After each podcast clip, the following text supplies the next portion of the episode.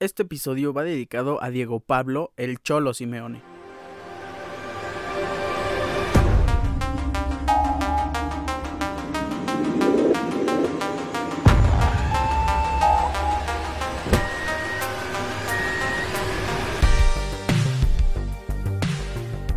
¿Quieren ver una buena serie deportiva? Pues aquí les va una recomendación de viernes. Vayan directo a Amazon Prime Video y vean Simeone vivir partido a partido. Gran serie, relata la vida del entrenador, director técnico del Atlético de Madrid, Diego Pablo El Cholo Simeone, pero no solo en el ámbito deportivo, en el ámbito personal, también todo lo que pasó en su época como jugador, sus inicios como director técnico, Gran, gran documental. A mí me lo recomendaron y yo se los comparto a todos ustedes. Vean esta gran serie del Cholo Simeone. Me comentan qué les parece cuando la terminen de ver, porque de verdad me gusta muchísimo. Creo que es una gran serie y creo que les va a gustar bastante. ¿Cómo están? Este es el episodio 73, 25 de febrero. Bienvenidos a una emisión más de Ricardo Cerón Podcast. Vamos a hablar de muchas cosas. Por ahí viene la disputa entre Rusia y Ucrania en el ámbito deportivo que ha pasado la Champions League, la NFL, Fórmula 1 porque ya inició la pretemporada oficial en el circuito de Barcelona y también la trayectoria del piloto Daniel Ricciardo de McLaren. Quédense en este gran episodio y bienvenidos. Como ya lo comentamos, este martes y miércoles se llevaron a cabo los partidos de ida en los octavos de final, la segunda ronda de la Champions League. Partidos que se llevaron a cabo fue el día martes Chelsea contra el Lille y Villarreal contra Juventus y el día miércoles Manchester United visitó el Wanda Metropolitano y el Atlético de Madrid y Benfica recibe al Ajax. Iniciamos con los partidos del martes 22 porque el cuadro inglés de Chelsea vence con un contundente 2 por 0 goles de Kai Havertz al minuto 8 y al 63 la joya norteamericana Christian Pulisic 2 por 0 el Chelsea vence al actual campeón de Francia y en el otro partido Villarreal recibe a la Juventus donde Dusan Blajovic mete un gol al segundo 33 de haber iniciado el partido. Ustedes se imaginarán que es el gol más rápido en toda la historia de Champions. No, ni siquiera es el gol más rápido para un debutante, porque Dusan Blajovic eh, inició este partido debutando, es el actual flamante refuerzo de, de, la Juventus. Pues no, ni siquiera eso. ¿Por qué? Porque el gol más rápido de un debutante fue para Jekben Konoplianka eh, en una goleada con el Sevilla eh, ante el Borussia Mönchengladbach el 15 de septiembre del 2015. Se podría considerar que el gol de Dusan Blajovic es el gol más rápido de un debutante desde que inició el partido. Podríamos, podríamos darle esa etiqueta, pero no, no es el gol más rápido para, para un jugador que debuta en Champions League. Aún así, Dusan Blajovic está demostrando tener un increíble nivel con la Juventus y ese 7 que dejó Cristiano Ronaldo. Nos vamos a los partidos del miércoles, miércoles 23 porque Atlético de Madrid empata 1 por 1. Gol de Joe Félix al minuto 7 por parte del Atlético. No vimos a un, a un eh, Manchester United para nada, para nada lúcido. Tuvo que entrar Anthony Elanga, el joven jugador del equipo rojo y hace el gol al minuto 80 para llevar este partido a Old Trafford y que ahí se resuelvan todas las disputas porque recordemos que ya no va a contar el gol de visitante en estas rondas y pues eso le da nada más que más emoción al partido. Por su parte, Benfica mete gol eh, con Sebastián Aller, gol en contra eh, el gran goleador del cuadro portugués al minuto 26, anota gol en su propia portería, se le da 1 por 0 al Ajax. Y Chuk, el delantero eh, ucraniano, eh, mete gol al minuto 72 por parte del Ajax, mete gol Dusan Tadic y Sebastián Aller. Con esto termina la jornada o el inicio la primera ronda de estos octavos de final ida.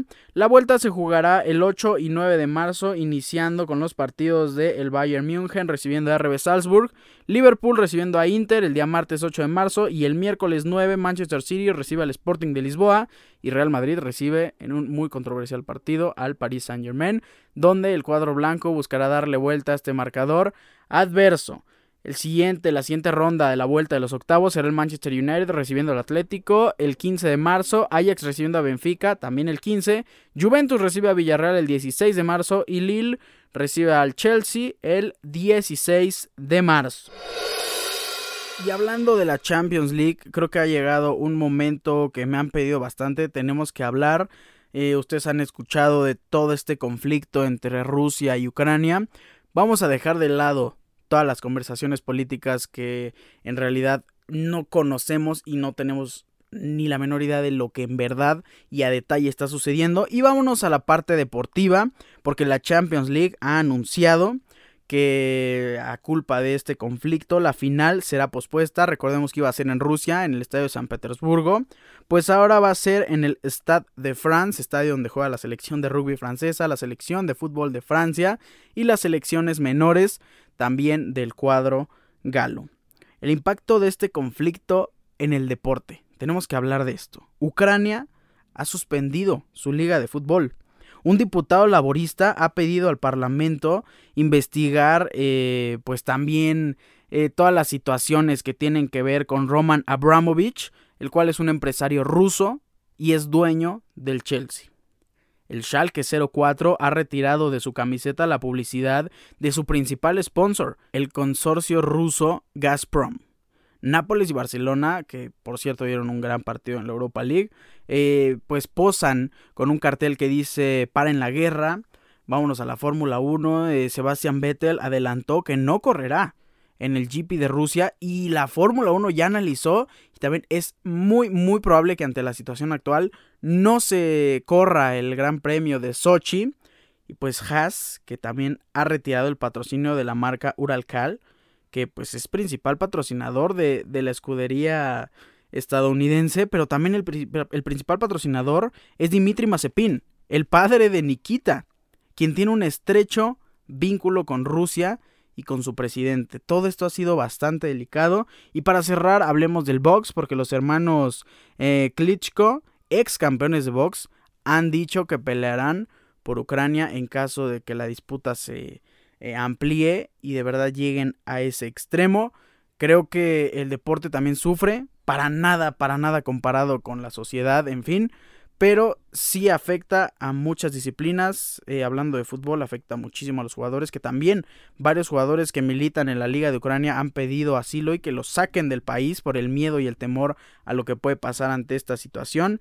Creo que para nada, para nada se consienten estos actos y esperemos que todo pase a mejores términos y que no le afecte a nadie en el mundo, ni del deporte, ni en la sociedad, ni en el mundo político. Momento de comentar las acciones en la CONCACAF Champions League. Vamos rapidísimo porque este torneo hasta ahora es bastante, bastante, eh, llamémoslo modesto, porque los equipos pues no compiten. AS Cavalry New England Revolution se canceló su encuentro y clasificó automáticamente el New England. En, ya son la vuelta de los octavos de final. Eh, León, el cuadro mexicano, vence a Guastatoya 1 por 0, en total 3 por 0 para el cuadro de León. New York City FC vence 4 por 0 a Santos Guapiles y en un global de 6 por 0 New York City FC avanza a los cuartos de final. Colorado y Comunicaciones nos regalaron el encuentro con más paridad. Colorado vence 1 por 0. Recordemos que Comunicaciones había vencido por la misma cantidad en la ida. Se fueron a los penales y el Comunicaciones vence 4 por 3 en penales. El Montreal vence 3 por 0 a Santos que había ganado 1 por 0 la ida y elimina al cuadro mexicano. Y el siguiente encuentro es el Pumas venciendo 4 por 1 a Saprissa, un marcador global de 6 a 3 a favor del cuadro universitario. Y Cruz Azul vence 3 por 1 al Forge FC, donde pues le deja un marcador global de 4 por 1 a la máquina cementera que avanza también a cuartos de final. Y en el último encuentro, que en la ida empataron 0 por 0, pues en la vuelta Seattle Sounders vence 5 por 0 al Motagua.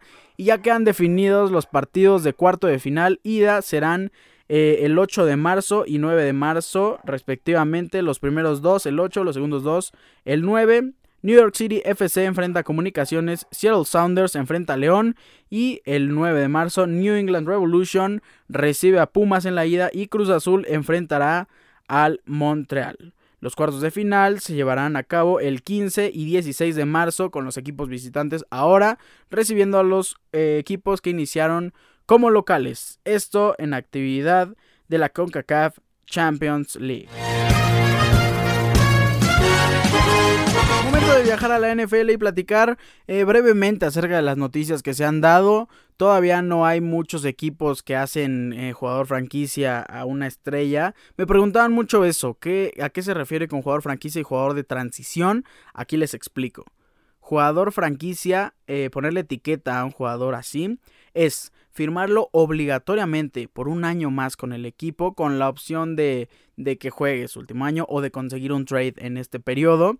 ¿Y qué hace el jugador franquicia? Tienes que pagarle el promedio del top 5 de jugadores en esa posición y el jugador de transición es lo mismo, pero le tienes que pagar el promedio de el top 10 de jugadores en esa posición.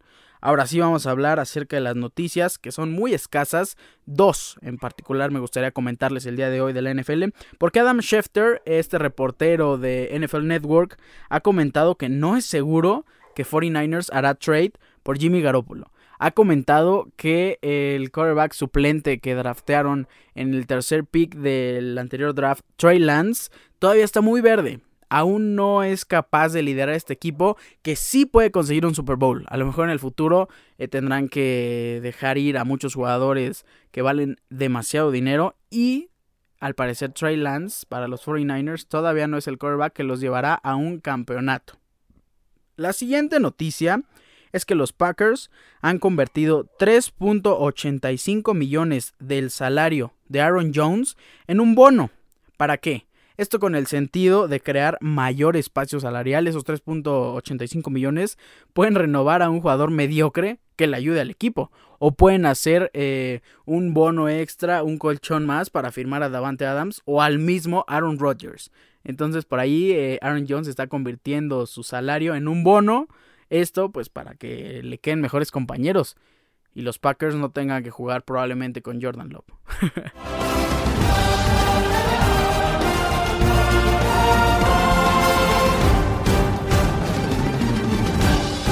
llegado a la Fórmula 1 y vamos a hablar rapidísimo de las noticias que se destacan antes de comentar nuestro piloto en turno.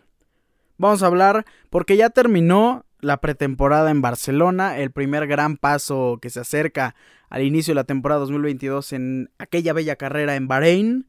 Iniciemos con qué pilotos terminaron en el top 3 en este entrenamiento porque se lo lleva Mercedes. Luis Hamilton, George Russell y en tercer lugar nuestro mexicano Checo Pérez. Hamilton termina este primer entrenamiento. Es un indicio de lo que podría ser la temporada. Para nada, para nada se creo que se acerca a lo que será el resultado final. Hamilton termina la pretemporada en Barcelona con una marca de 1 minuto 19.138, George Russell 1.19.233 y Checo Pérez 1.19.556.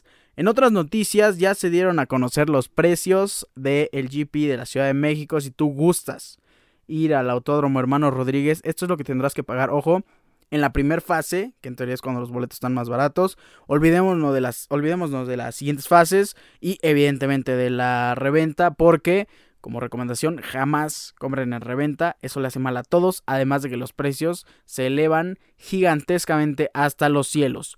Vamos a poner algunos ejemplos. El boleto más barato está en la grada 2A, que es al final de la recta principal, 1500 pesos, es módico. Lo que yo creo que es el mejor lugar es en el Foro Sol, en la grada norte. Si tú gustas ir al Foro Sol, tendrás que pagar una cantidad en la fase 1 de 6.300 pesos. En el Foro Sol Sur, 7.700. Pero esto no se acerca al boleto más caro, ojo, repito, en la primera fase, que es la grada 1 y la grada 2, que es la zona de arranque, la zona de pits, un total de 25.250 pesos. Creo que tenemos que ahorrar para ir al GP de la Ciudad de México, donde yo creo que vale la pena al 100%. Ahora sí, vámonos con la trayectoria de nuestro siguiente piloto. El siguiente piloto que tenemos que comentar es el compañero de equipo de Lando Norris, el australiano Daniel Ricciardo, que terminó en octavo lugar dos puestos eh, abajo de su compañero de equipo, Daniel Richardo con 115 puntos, perteneciente a la escudería McLaren, que cerró la temporada 2021 con un total de 275 unidades. Y comentemos la trayectoria de este piloto australiano que nos cae bastante bien, Daniel Joseph Ricciardo. Nacido en Perth, Australia, el primero de julio de 1989. Hablemos de sus comienzos. Ricciardo comenzó en el karting a la edad de 9 años en 2005. Asistió al campeonato de Fórmula Ford de Australia Occidental con un coche de Van Diemen, terminando octavo en la clasificación. Al final de la temporada, Ricciardo participa en una carrera de Sundown Raceway en el Campeonato Nacional de Fórmula Ford, pero obteniendo resultados poco interesantes, también por la edad del coche. Al año siguiente ganó la oportunidad de participar en la Fórmula BMW Asia con Eurasia Motorsport. Obtuvo dos victorias, tanto en el circuito Vira y que marcó pole position en el circuito de Suhai. Terminó tercero en la clasificación final con 231 puntos, 59 menos que el primero Earl Bamber. En agosto de ese año tomó parte, gracias a eh, Motor World Racing, una ronda del campeonato de Fórmula BMW. En la carrera 1 se retira, mientras que en la segunda carrera llegó octavo. Al final de la temporada participa en las finales de la Fórmula BMW World con Fortec Motorsport, donde termina quinto a 14 segundos del ganador Christian Vietoris. En 2007, el australiano pasa a la Fórmula Renault con RP Motorsport que participan tanto en el Campeonato de Europa como centrarse en la serie italiana. Termina sexto en el Campeonato italiano con 196 puntos y consigue un podio en la ronda de Valencia, pero no suma puntos en cuatro carreras de la temporada del Campeonato Europeo. Continúa en la Fórmula Renault en 2008, compitiendo tanto en la Serie Europea en el oeste de Europa, quedó en segundo y finaliza la Serie Continental detrás de Valtteri Bottas. A mediados del 2008, Richardo debuta en la Fórmula 3 en una carrera celebrada en Nürburgring con el equipo SG Fórmula 3 Euro Series, consiguiendo un octavo puesto en la, clasificación y un sexto puesto en la carrera, donde, pues después de problemas técnicos, eh, James Jacks y Vietoris, Richardo pasa al campeonato 2009 de la Fórmula 3 británica con Carling Sport gana el campeonato. El último australiano que lo ganó fue David Bradham en 1989. Al igual que su predecesor, él condujo un automóvil propulsado por Volkswagen. Ganó 87 puntos de margen sobre Walter Grumbull-Müller.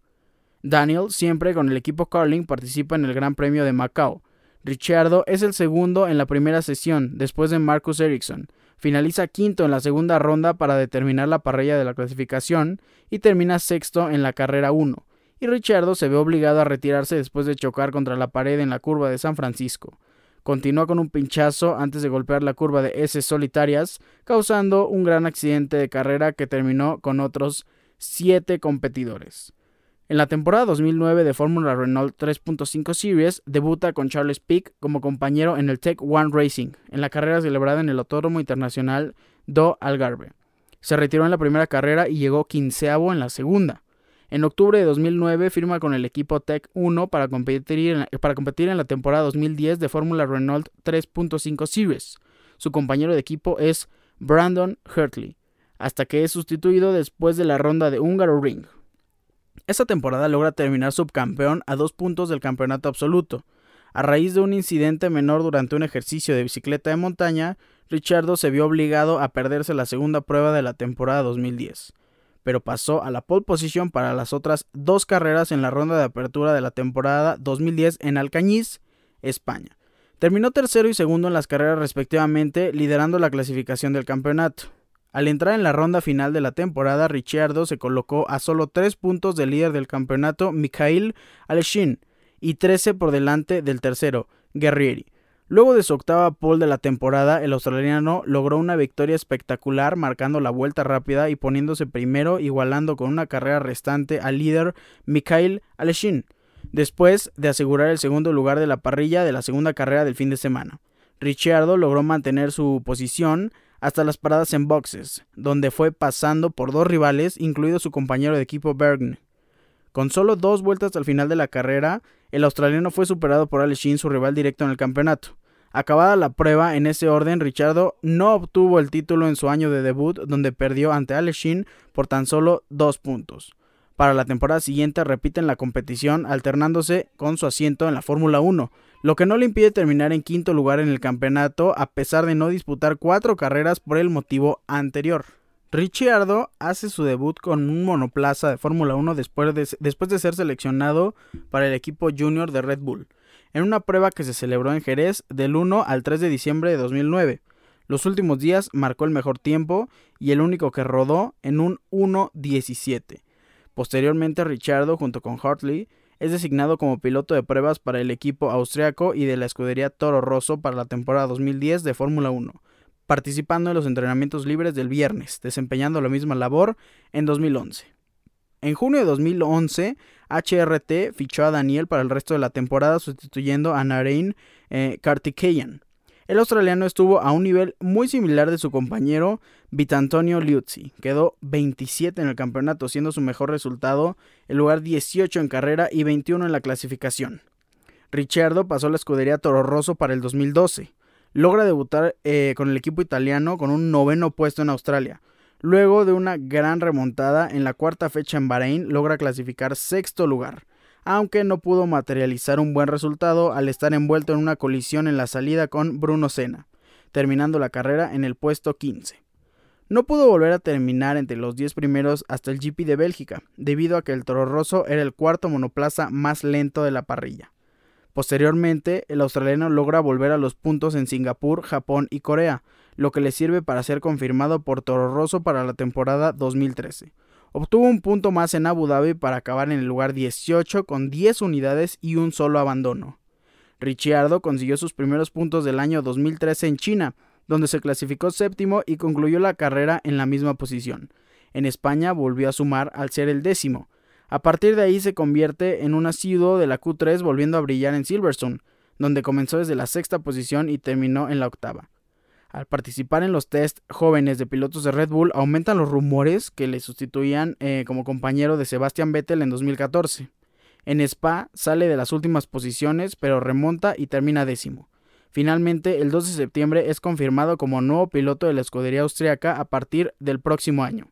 En la siguiente carrera, el GP de Italia, el australiano iguala su mejor resultado en la máxima categoría, terminando en séptima posición igual que en China. Sin embargo, su final de año no fue bueno puntuando tan solo en dos carreras, siendo décimo tanto en India como en Brasil. Finalmente acabó la temporada en la posición 14 con 20 puntos. Tras confirmarse su asiento como compañero en Red Bull del tetracampeón Sebastian Vettel el 2 de septiembre, Richardo se puso a los mandos de su nuevo coche en el mes de febrero con un motivo de las primeras pruebas de pretemporada. En esas pruebas se comprobó que el nuevo coche que estrenaba el nuevo reglamento de motores V6 aún no tenía suficiente evolución, pudiendo rodar pocas vueltas y teniendo problemas mecánicos ambos coches. Sin embargo, en la primera carrera en Australia, Ricciardo logró el segundo puesto en la clasificación. En carrera fue segundo consiguiendo el primer podio de toda su carrera. Sin embargo, horas después, Ricciardo fue descalificado de la carrera por haber superado el límite máximo de flujo de combustible permitido para la nueva temporada. En el GP de España, Ricciardo consigue su primer podio y en Canadá logra su primera victoria. En Silverstone vuelve a subirse al cajón antes de volver a sorprender y vencer en Rusia y Bélgica. Con tres victorias, cinco terceros puestos y cuatro cuartos, en 19 carreras el australiano se colocó tercero en el campeonato por detrás de los dominantes Lewis Hamilton y Nico Rosberg de Mercedes, aún así superando a su compañero. En 2015 Ricciardo confiaba en luchar por el campeonato, sin embargo, pese a que las pruebas de pretemporada fueron mucho menos problemáticas que los del año anterior, el coche no era tan competitivo, pues al comenzar la temporada se vio por detrás no solo de Mercedes, sino también de Ferrari y de Williams. Con todo, el australiano puntuó en las seis primeras carreras del año, destacando un sexto puesto en la prueba, plagada de abandonos en Australia y un quinto puesto en Mónaco, circuito donde su coche fue más competitivo y siendo más veloz que su compañero. Después de tres carreras decepcionantes en las que solo obtuvo un punto, consiguió un podio por primera vez en 2015 en el GP de Hungría, terminando tercero. Más tarde en Singapur volvió a aprovechar los problemas de los Mercedes para subir al cajón llegando al segundo lugar por detrás de su ex compañero. En la recta final del curso no pudo obtener buenos resultados, exceptuando un quinto lugar en México y un sexto lugar en Abu Dhabi, situación que aprovechó Daniel Kvyat para superarle en el campeonato. A lo largo de la temporada 2016, los Red Bull fueron progresando con respecto a los Ferrari, aunque estuvieron lejos del rendimiento de los Mercedes. Richard obtuvo un triunfo en Malasia, cuatro segundos puestos, uno de ellos fue en Mónaco, y venía ganando, pero perdió mucho tiempo en los boxes de Red Bull que no tenían listos los neumáticos. Tres terceros puestos y cinco cuartos puestos, de este modo el australiano se ubicó en tercero en el campeonato 2016. Al año siguiente, Richardo tuvo una campaña irregular. Consiguió una victoria en Azerbaiyán, una segunda posición y siete, siete terceras posiciones, pero acumuló cinco abandonos por fallas mecánicas. Así se colocó en quinto en la tabla final por detrás de las duplas de Mercedes y Ferrari. En 2018, Richardo comenzó la temporada con un cuarto lugar en Australia, desde el octavo en la parrilla luego de una penalización de tres lugares por exceso de velocidad en condiciones de bandera roja. En Bahrein tuvo que retirarse debido a una falla eléctrica en la segunda vuelta. Su resultado en el Gran Premio de China fue mucho mejor al obtener una victoria dominante por casi nueve segundos luego de comenzar sexto en la parrilla. En Azerbaiyán, Daniel luchaba por el cuarto lugar con su compañero de equipo, ahora Max Verstappen. En la segunda mitad de la carrera, su alerón delantero obtuvo un fuerte contacto con la parte trasera del neerlandés y el incidente causó que ambos se retiraran. En España terminó quinto y estableció el récord a pesar de girar bajo el coche de seguridad virtual. Al llegar al Gran Premio de Mónaco, Richardo y Verstappen se consideraron los favoritos para ganar la carrera debido a que sus autos tenían un chasis superior y fuerza descendente. El australiano encabezó las tres sesiones de práctica antes de clasificar, rompiendo el récord de vuelta en cada sesión logró asegurar la segunda pole de su carrera en Mónaco, superando cada sesión de clasificación y estableciendo un nuevo récord de vuelta nuevamente. En la carrera, Richardo logró mantener a raya al, Ferrari de Sebastian Vettel para llevarse su primera victoria en el Principado y su primera victoria desde la pole position, a pesar de tener que administrar una pérdida de energía debido a un problema de salida de potencia MGU-K en toda la carrera. Más adelante en la temporada empató la mayor cantidad de retiros en la temporada con un total de 8. Logró cuatro vueltas rápidas en Australia, China, España y Hungría, finalizando sexto en el campeonato de pilotos con 170 puntos.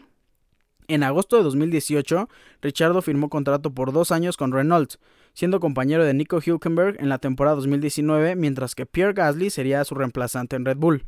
El australiano inició la temporada con sanciones irregulares y acumulando pues un poco de sensación distinta y abandonos.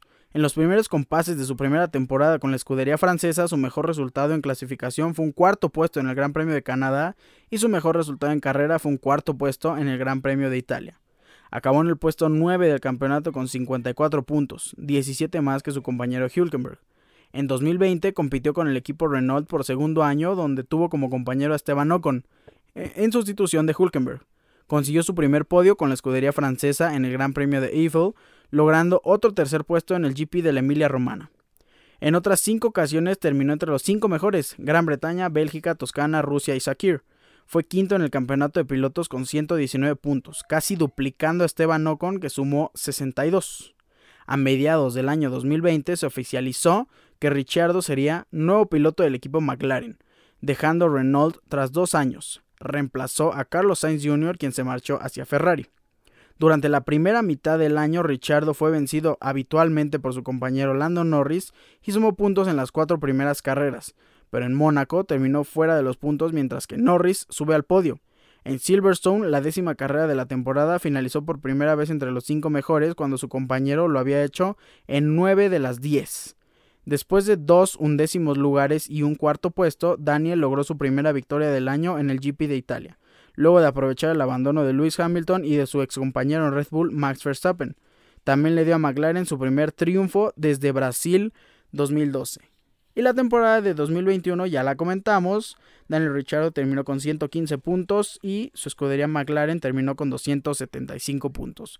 Creo que Daniel Ricciardo ha sido un piloto bastante infravalorado. Me gusta muchísimo el talento que tiene y esperemos que en teoría, ahora que todo es más parejo y hay más paridad, Daniel Ricciardo logre eh, vencer a muchísimos, muchísimos de los pilotos que durante toda su carrera le ha costado bastante. Con esto cerramos esta trayectoria que ha sido larga, eh, no muy exitosa por parte de Daniel Richardo, que es un piloto muy agradable, la verdad. Y pues con esto nos vamos, no me voy sin antes recordarles mis redes sociales arroba ricardo-cerón- en Instagram, Ricardo Cerón en Facebook. Recuerden, Cerón es con Z. Tengan un increíble fin de semana y nos estaremos viendo el día lunes con todas las noticias que pasan en el mundo deportivo. Bye.